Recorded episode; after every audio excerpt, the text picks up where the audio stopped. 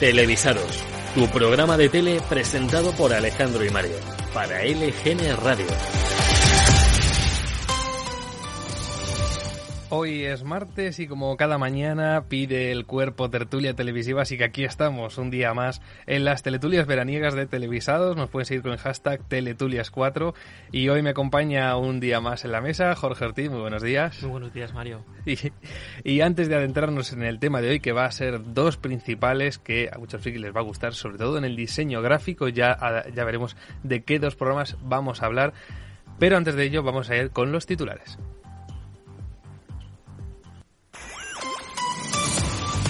El creador de La que se afirma que, no se que, que, se grabó un solo final para la temporada 12 de la serie, pero que sí grabaron una secuencia de coña que se emitiría después de finalizar la serie en abierto por Telecinco. La nueva temporada, ya renovada por la cadena, contaría con los personajes históricos y nuevas caras baja el consumo televisivo y vuelven las, repeticiones a las parrillas. De lo más destacado traemos el regreso del mítico Tú sí que vales a Telecinco los lunes, las entrevistas más interesantes de sábado y las entrevistas más interesantes de sábado deluxe. Antena 3 apuesta los lunes por emitir su serie de los martes, Mujer. Cuarzo y Mediaset ya están rodando en República Dominicana las dos nuevas ediciones de La Isla de las Tentaciones. La presentadora Sandra Barneda y el responsable de redes sociales del formato Asier Montaño ha dado un adelanto de las novedades del reality, como ligeras novedades en la mecánica y la incorporación de la aplicación para vídeos y momentos del backstage con la presentadora. La próxima edición de los Premios Goya 2022 se celebrará en Valencia como culminación del año Berlanga. Aunque no se haya celebrado la, edición de 2021 en, en, Málaga, la Academia de las Artes y las Ciencias Cinematográficas de España habría posado por su quinta, por su quinta edición fuera de Madrid como sede habitual. Y el próximo 16 de agosto se estrena Luimelia, el spin-off de Amares para siempre en A3 Player Premium. Cabe destacar que los personajes de Luimelia no aparecerían más en la serie principal de Antena 3, Amares para siempre.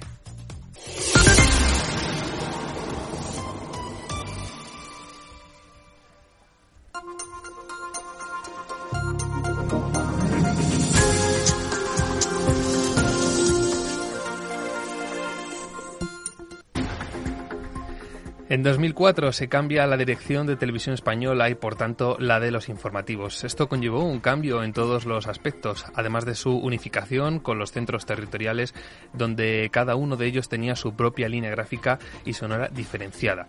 El cambio eh, diferenció claramente el cambio de etapa en los informativos. En el aspecto sonoro, la orquesta dejó paso a los instrumentos y sintetizadores. Y al paso de los años empieza a sonar esta otra sintonía.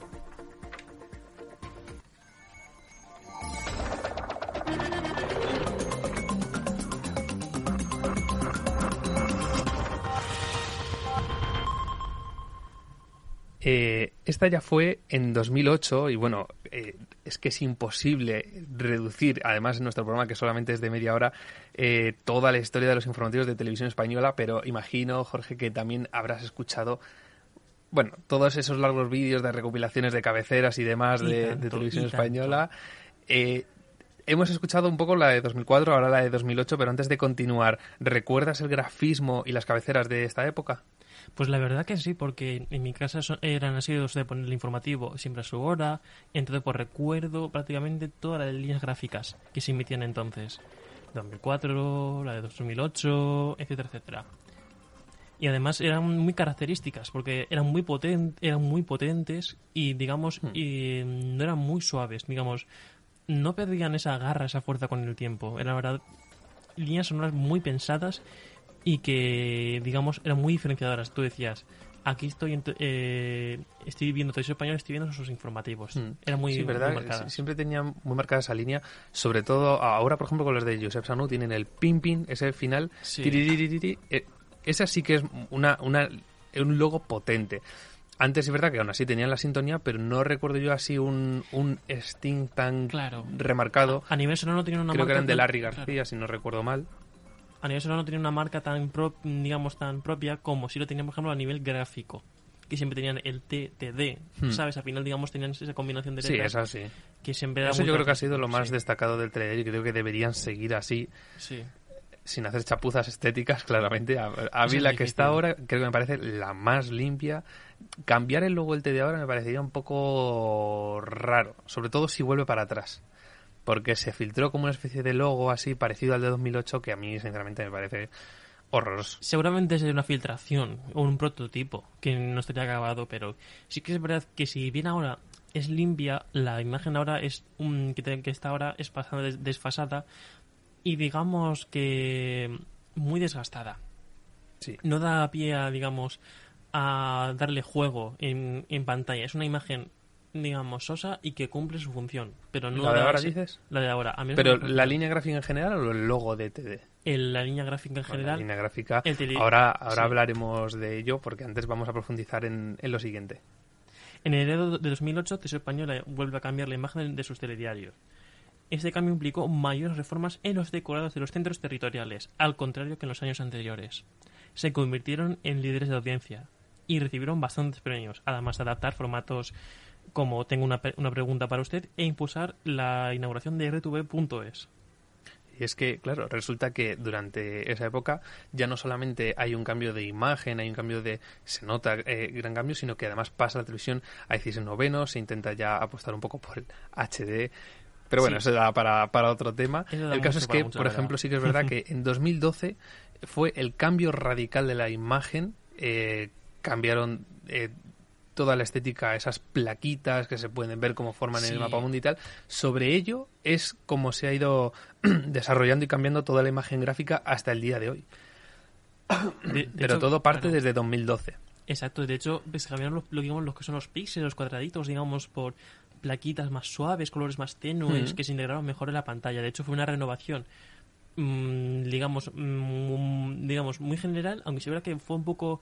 La imple- la implementación fue un poquito, un poquito tardía, digamos, porque, por ejemplo, Sí, bueno, en el española. en comenzó en telediario, pero hasta octubre de 2012 no, no se hizo en, en el 24 horas y en los desayunos creo que no fue hasta el comienzo de la nueva temporada. O sea, digamos, fue un poco poco a poco. Tardaron un poco en implementarla del todo, aunque sí es verdad que fue de unas imágenes bastante Y es que además actualizadas en, su- no- en su momento. no va, no va acorde, porque claro, se hizo una reestructuración, un rediseño de toda la imagen gráfica, de las cabeceras, sintonías, etcétera, pero por ejemplo el plato no fue hasta 2014, es decir, Exacto. nunca van de la mano. Fue algo muy- fue- Siempre va como con parches. Yo siempre digo que son los informativos sí. de fascículos. Parece Sí. que Televisión Española cada domingo le llega algo nuevo. Es verdad, porque en 2012, cuando cambiaron el forma, al 16 novenos, cambiaron también la pantalla del plató, que estaba en 4 tercios. Y, digamos, fue un poquito ahí, eso, y como mucho también, bueno, cambiaron también el logotipo de la 1, que estaba el de la primera y lo cambiaron por la televisión española. Entonces, en 2012 empieza la, la, la, la, cabecera nueva, por así decirlo, que duraba como unos 14 segundos, si no recuerdo mal, una cosa Sí, así. aproximadamente, Y ya en que sí. 2014, que es cuando ya se estrena a lo grande con el nuevo decorado y tal, nuevas pastillas, que ahora hablaremos de ellas, suena ya esta cabecera de 2014.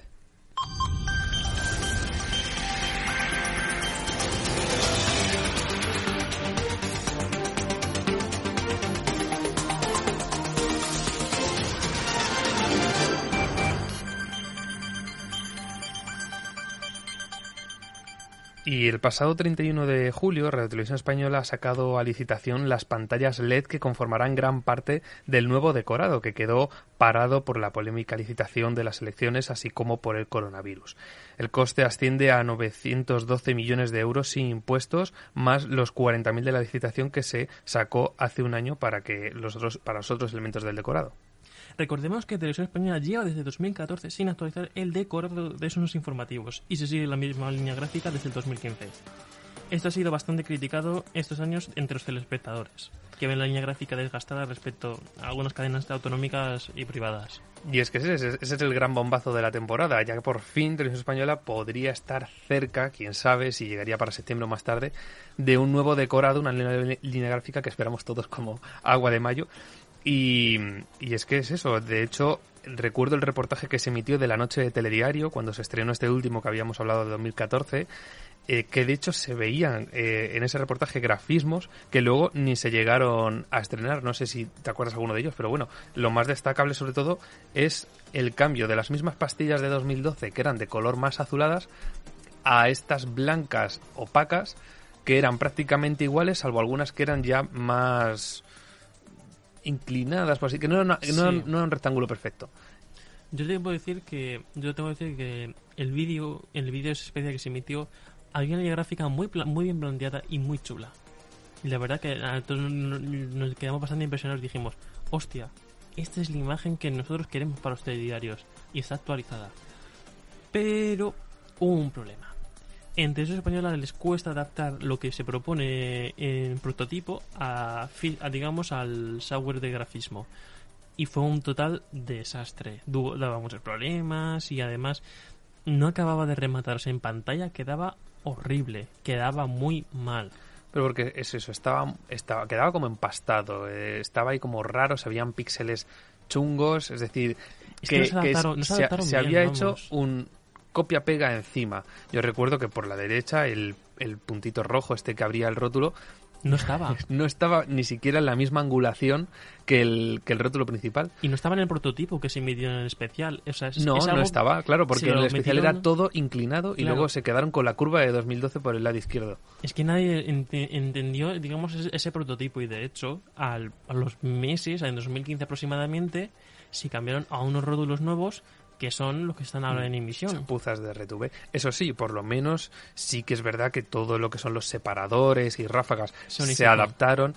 Incluso lo que a mí más me gustó de esta etapa es estaban integrados con el decorado entero, blanco con placas, incluso el video wall que estaba animado con placas, que en el momento en el que quitaron eso a mí ya se me vino abajo la imagen de televisión española. Al menos estuvo eso. Y además, justamente en 2015 fue el año en el que se cogió el equipamiento en HD de los estudios de los estudios Buñuel y se instaló en el plató de los telediarios. Y entonces comenzaron a emitir en HD. Si es verdad que solamente era plató y ciertas eh, señales, pero ya por lo menos teníamos ya el gran informativo, el, enseña de la, la enseña de la casa en HD, que era es un aspecto muy importante, poder ver los informativos con la máxima calidad de imagen. Claro, y es que y es que es eso, o sea, al fin y al cabo lo más importante de una imagen gráfica no, yo no solamente es que vaya acorde desde el principio hasta el final Sino en bien cabeceras, también. claro, y que tenga un cierto acorde con el decorado. Exacto. Es decir, ahora es que de nada me vale que sigamos con el mismo decorado si me vas a cambiar la línea gráfica y tal, no sé qué, y al final no tiene nada que ver una cosa con otra. No, Eso es una claro. chapu. Y además ponen Si lo cambias, lo cambias todo. claro. Si no, no cambias nada. Y además ahora tienen, por ejemplo, un fondo que solo, solo utilizan en las ediciones de noche, no sé, es como que también varía. Es verdad que cada editor y cada director lo hace de una manera distinta y yo lo acepto. Pero sí que es verdad que dentro de esa, digamos, esa manera, esa originalidad de cada director, de cada editor, debe haber una, una uniformidad gráfica, digamos, entre comillas. Mm. Porque si no, esto es un disparate. Claro, es que además es que nunca va, nunca va de la mano en el tiempo, porque por ejemplo, eh, algunas mm, cabeceras, como por ejemplo de las territoriales, son las de 2012. No están claro. muchas veces ni pasadas a HD, las ráfagas de, Sí. de desconexión territoriales. Es que depende de la, Dolor comu- de cabeza. depende de la comunidad autónoma. Sí, por ejemplo, aquí en Madrid sí que tenemos la 2014, pero así como curiosidad, en Madrid se- emite en HD, pero la cabecera está en SD. Son, digamos, cosas muy raras que deberían arreglar allí en, en Española, pero no lo, hace- no, no lo harán hasta eh, pues nuevo re- rediseño de la imagen gráfica, porque ya la verdad no compensa hacerlo. De hecho, el- eh, ayer que hubo el avance informativo por el abandono de Juan Carlos de España, eh, la, la cabecera fue en SD, o sea, no estaba preparada en HD y estamos es que en no 2020. está, es que no está, claro. O sea, yo- es lo que te digo, que dejan ahí esas cosas que dices tú, pero vamos a ver, ¿por qué? Plantéatelo desde un principio y cuando cambias algo, cámbialo en todo. ¿Qué Exacto. sentido tiene dejarlo? Porque estoy seguro, apostaría que el proyecto de donde se ha sacado eso estaría ya en HD. Está estoy en HD. seguro. Desde 2012 todos los elementos gráficos y cabeceras están en HD. Y bueno, desde hace dos años Televisión Española lleva explorando nuevas vías de comunicación informativa que comenzó en la Dos Noticias, que se traspasó al canal de YouTube de RTV Noticias y lanzado durante el confinamiento, además de algunas pinceladas en el telediario. Todo ello se ha realizado con el ánimo de encontrar nuevas formas de llegar al espectador debido a la pérdida de audiencia entre el sector más joven. Además, desde, desde las asociaciones, partidos políticos, se acusa de un partidismo político al partido que está en ese momento al poder, perdiendo la credibilidad. Desde 2018 está abierto un proceso de concurso público para elegir al director de Radio, Televisión Española, muy demandado entre la ciudadanía. Sin embargo, sus avances son bastante lentos y el proceso no ha quedado exento de polémica entre los componentes encargados de ello en el Congreso, en el Senado, etcétera. Vamos, que al final es, como siempre, ¿no? O el, grafismo de televisión española se ha visto que está claramente descon- descontrolado, es decir, no hay por dónde cogerlo. Funciona porque va por inercia totalmente. Pero es que es un conglomerado de grafismos. Por ejemplo, ahora los de sumario son diferentes. Tiene una pastilla azul más flotante arriba, la de abajo. Es que no se entiende directamente. Tienen un, un director de imagen, de, imagen corporativa y de craft. Y, es bueno, yo le conozco en persona, es bueno, pero, no depende de él. Algo, claro, algo está pasando ahí para que no se, para que los cambios no sean efectivos. Si a lo mejor el problema es, el grafismo, cambiar el software del, software del grafismo. Igual que, digamos, no cuesta nada, digamos, si cuesta dinero, pero no costaría, digamos, nada cambiarlo si es esas ventajas de por sí, porque después, por ejemplo, en español te encuentras España Directo, Corazón, que ya sacan unos rótulos bastante más bonitos y con unos efectos que funcionan bastante mejor que en los del telediario. En telediario, que estuve allí, dicen todavía para lanzar los rótulos Windows XP. Vamos a actualizarlo un poquito porque ya vamos un poquito atrás. Te sorprendería que Windows XP siga en más sitios de lo que... No, no, sí, lo, yo lo sé, pero digamos, hay que, digamos, actualizarlo porque, claro, al final es un software que limita y a los usuarios hay que darles lo mejor y hacer y abrir todas las posibilidades porque al final es digamos informar hay, digamos, no hay una manera, hay miles formas de contar y hay que tener todas las posibilidades abiertas. Si tenemos realidad aumentada, también tenemos que tener una imagen gráfica. Hombre, claro, claro, por supuesto. No solamente la, eh, es que es un todo, o sea, al fin y al cabo es un todo, porque luego, por ejemplo, el fondo de las dobles ventanas que aparecen cuando estamos en un directo o lo que sea, no tiene nada que ver con el resto de imagen gráfica. No, el fondo que sale por, detrás, que son como, digamos, puntitos y, líneas, que queda muy bonito, pero, coño, pues entonces la cabecera también te diría sacar esa imagen en algún momento, o el plató, o, algo claro, o el fondo que queda cuando Carlos Francanillo se va viendo la edición nocturna, queda un fondo, digamos, que no se usa en otros en otras ediciones y tal. Ah, eh, por ejemplo, a el de Carlos Francanillo me parece el más elegante de todo. Sí, de, nivel gráfico es el que más innova, aunque sí es verdad que un poco a nivel de cámaras y planos y tal, yo diría que ya, mm, digamos, a, estos últimos años están utilizando mucho la Steadicam y en algunos niveles no está mal la Steady, da algunos planos interesantes, pero sí que es verdad que más que mejor que Steady deberían aprovechar más esa grúa y hmm, otros a mí me gusta más el movimiento de la grúa, sobre todo teniendo una telescópica de 11 metros en ese plató, se puede dar todavía mucho más juego del que le dan. Se puede dar más juego con un Steady, porque un Steady al final en un espacio tan pequeño que como es el, el A1, el A1 el estudio A1 de, de, Torre España, un Steady se lo come se hmm. la come. Lo que me es una explorar la grúa. Tienen una cabeza caliente que ya les gustaría. Es que tienen Totalmente. Un, plato, pequeño. Tienen, tienen todo lo que cualquier cadena debería de ser. Y una super grúa.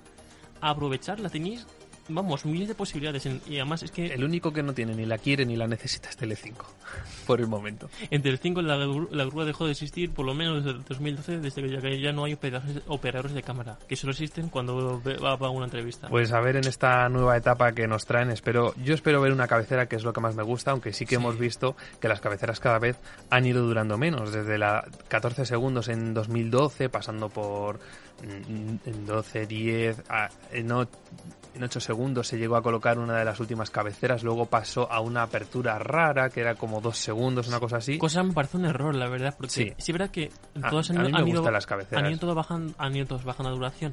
Antena 3, por ejemplo, Antena 3 le integra la cabecera con lo que el, el vídeo o el plató. Antena 3, de hecho, la cabecera de ahora es más corta de la que se diseñó. Claro. Pero escasamente un segundo o menos. Exactamente, pero ya dura, ya tiene esa duración o tiene esa marca. Es que actualmente, y además, el diario, digamos, para marcar que ya comienza el copyright y todo eso, lo tienen integrado de una forma muy rara. Y no.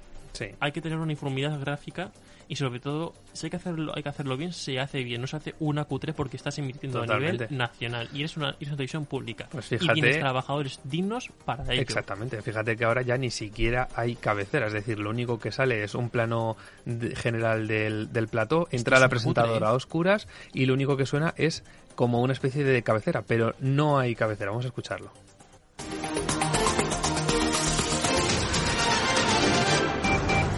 ¿Qué tal? Buenas noches. El rey Juan Carlos ha comunicado. Es muy cutre, o sea, sinceramente, se podría hacer mucho mejor. que podría quedar bonito, pero eso por lo si quieres después ya del copio de lo que sea, pero para arrancar, a mí me gusta ver el grafismo, me gusta ver una marca TD ahí en grande que diga, estás viendo esto. Y además han desgastado la línea sonora a, saco. Yo mm, desconozco, digamos, todas las pistas de la, esa línea sonora que, que utilizan en el telediario, pero estoy seguro que habrá mucho más de lo que se utiliza actualmente.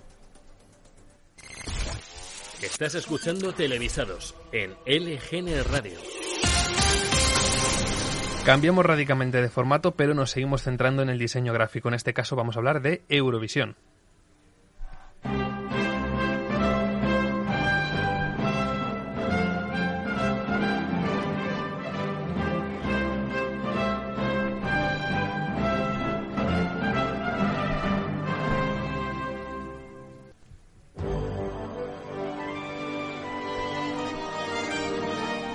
La EBU, o la UER, que es la Unión Europea de Radiodifusión, nace en 1950 en un hotel de Torquay, en Inglaterra.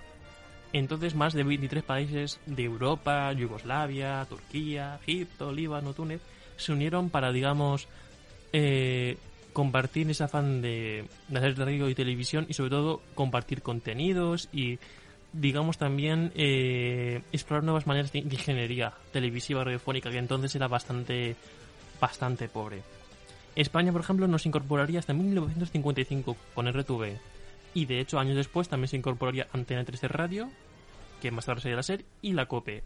Aunque la COPE ha estado, eh, ha estado hasta hace un añito, hasta 2019. Además, debemos recordar que eh, la Unión Europea de Radiodifusión, o la EBU, es conocida como más, más bien como Eurovisión. Pero hay que recordar que Eurovisión no es solamente el festival de la canción, es mucho más. Es, por ejemplo, las muchas de las imágenes de noticias que vemos en las noticias de nivel internacional, de nivel internacional son imágenes que son compartidas por Eurovisión porque hay tres como tres o cuatro señales en directo a la, a la, a la vez emitiendo digamos por ejemplo pues ruedas de prensa comparecencias o incluso manifestaciones o sea hay de todo tipo Mm. y además emiten en- como tres digamos a la vez al tarto emitiendo 24 horas 7 Claro, días a la algo semana que la gente no sabe. Eurovisión no solamente es el festival de la canción, es que es mucho más. De hecho, hay, digamos, también hay otros festivales, por ejemplo, como el Festival de, de Coros o el Festival Eurovisión Junior, que, que ha sido bastante olvidado y fue un, un exitazo aquí en España, debemos recordar. E incluso, bueno, también se comparten, por ejemplo, se mm, tenían los derechos eh, los, de, los Juegos Olímpicos, de los Juegos Olímpicos hasta 2016 y también se retransmiten eventos culturales como el concierto de Año Nuevo en Viena, así como conciertos de música clásica por radio. De hecho, vamos a hablar en, en- en este espacio que, que nos queda un poco de algunas de las ediciones para comentar brevemente cómo ha ido cambiando, evolucionando la línea gráfica. Vamos a empezar, por ejemplo, con la de 2008.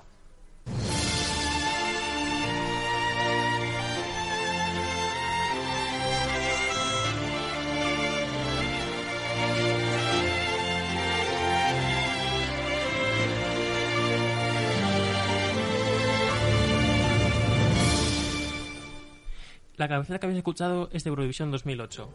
Esta edición estuvo a punto de no celebrarse por la declaración de independencia de Kosovo. De hecho, la televisión griega RT ofreció Atenas para la celebración del festival. Sin embargo, la televisión de Serbia aseguró eh, que habría más seguridad y por ello siguió adelante. Además, es uno de los años más recordados aquí en España porque fue el año del chiqui chiqui. Efectivamente, además yo fue por esa canción por la que empecé ahí mi andadura como Eurofan en, el- en este festival, fue el prim- 2008. Fue, el primer primero. año que vimos, que fue el primer año que vi el festival entero, más o menos, Exactamente, sí, porque anteriormente yo habí- alguna vez había visto Claro. eh, esas pantallas de, de resultados y tal. Sí. Claro, yo veía ahí países, tal, no sé qué, pero no prestaba atención, era muy pequeño y Claro. yo digo, serán cosas deportivas. A mí no me dejaban directamente mis padres, pero yo me impuse como niño de 8 años y vi el festival.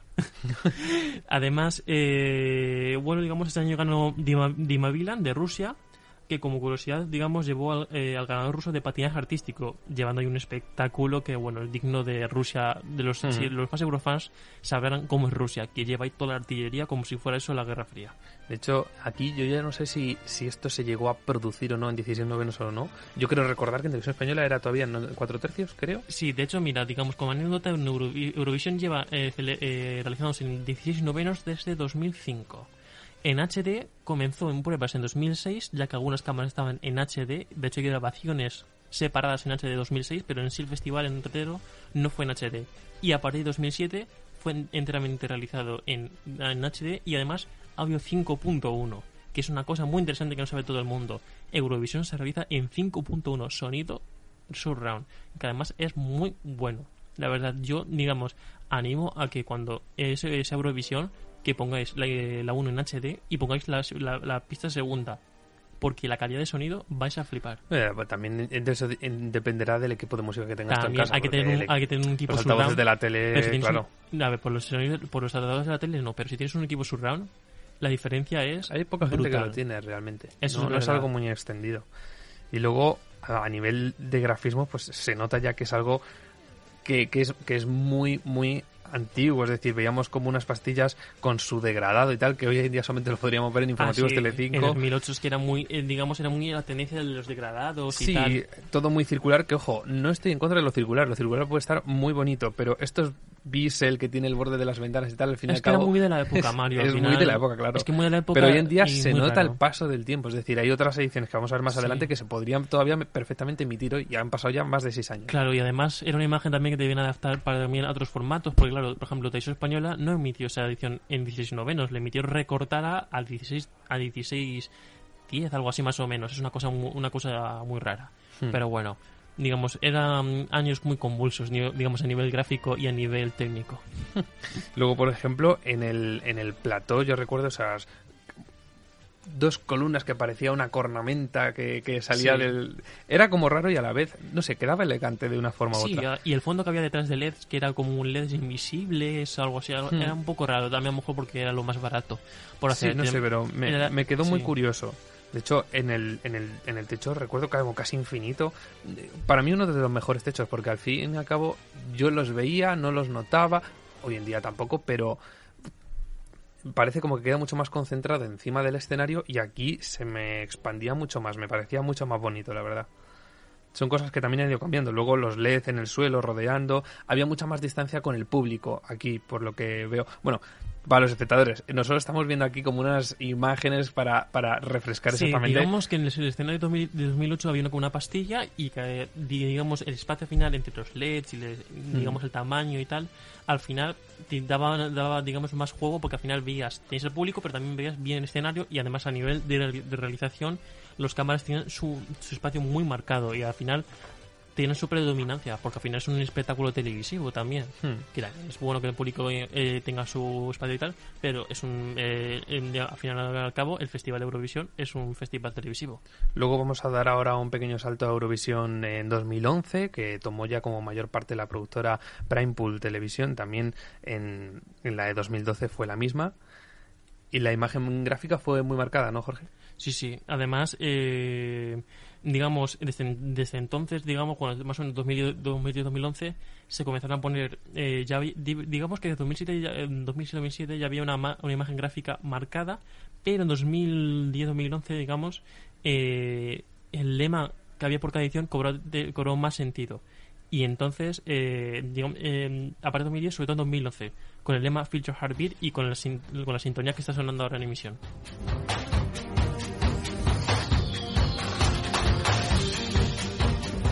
Sí, yo recuerdo estas como de las más potentes. Ya creo que poco antes de esa yo no había escuchado una así más que digas tú, hostia, está empezando. Sí, de hecho, vamos, era muy marcada. Además, la intro era muy interesante porque, claro, comenzaba con la línea gráfica. De hecho, es una intro muy buena. Yo, las, que- las que más me gustan a nivel gráfico. Y te- se iba introduciendo por el escenario. Y además estaba muy bien, muy sincronizado porque además la cámara a la vez se iba moviendo, iba llegando al final del escenario. Y en la pantalla del, digamos, LED grande del, del escenario eh, aparecía, digamos, sincronizado el corazón Hmm. que era el emblema, digamos, el logotipo del, di- digamos, de la línea gráfica Sí, de ese el- año. Del, del logotipo de, de Eurovisión siempre ha estado ahí muy marcado. De hecho, aquí ya empezamos a ver en los rótulos esas cajas, esa Sí. tendencia a las cajas, a, a todo rectilíneo en televisión, sobre todo también en informativos. Yo creo que también esto lo va marcando y se va notando mucho en, en la evolución. Después seguiremos hablando de, de otras ediciones. Y está ahí la caja, con la bandera, con el puesto tal, siempre como con un degradado. Pero está ahí la caja. Luego ya desaparece y se queda el numerito. Sí. Además era un poquito, digamos, era muy era demasiado marcado, era muy recto. Hmm. En mi opinión era una... En la de 2013 igual también, otra Sí. caja que al fin y al cabo sale, tú lo ves, te parece elegante en su momento, pero está ahí recalcado. Y ahora, y ahora seguiremos hablando de, de cajas y no cajas. Luego, por ejemplo, eh, es lo que decía, el, el- el escenario. Por ejemplo, en la de 2012, que fue la de Bakú, fue de las pocas, creo, no sé si las pocas o la única, que se construyó un escenario desde cero, desde cero para acoger el festival. Unos 100 millones de euros que se gastaron en eso, por eso fue una de las ediciones más Y se caras. construyó porque en se seis construyó meses. desde cero En seis meses, o sea... con toda la tecnología que, que, que- que lleva este festival. Y eso que tuvieron tres semanas de retraso por condiciones meteorológicas Sí, y claro. tal, y llegaron a tiempo y de sobra. Encima, es que. A mí, por ejemplo, verdad, creo que recuerdo que para mí es uno de los más bonitos. Personalmente, el de 2012 para mí es de los más bonitos. Y eh, bueno, es que son y 29, pero ahora después de, las teletulias de televisados que tenemos que acabar en media hora, seguimos hablando porque nos quedan aquí todavía unos cuantos temas, con lo cual después de esto seguimos, pero antes voy a repasar las audiencias para cerrar el programa.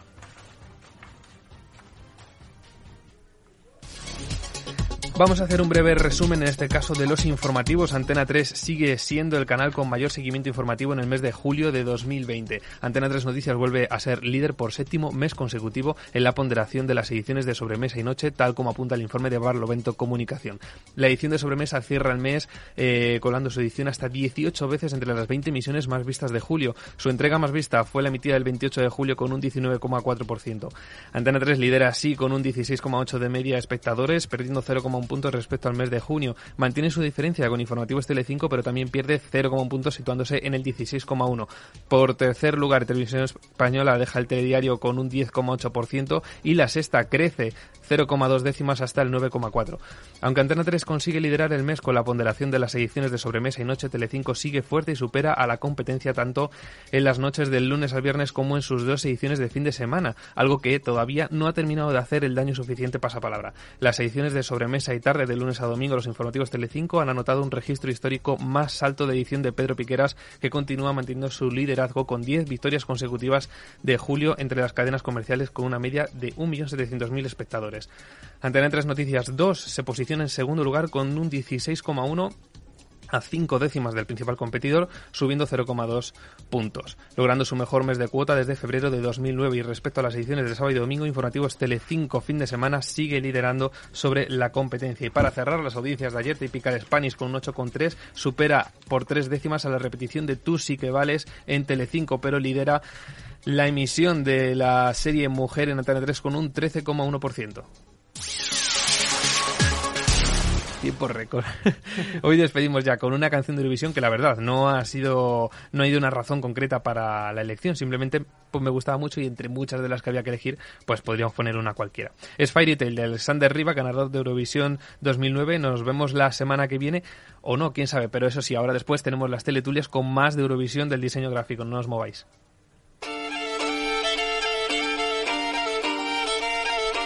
Ahora seguiremos hablando sobre ello y bueno, espero también estar la semana que, la semana que viene, porque la verdad es que yo necesito esa dosis televisiva. Buena semana. Sí. Hasta luego.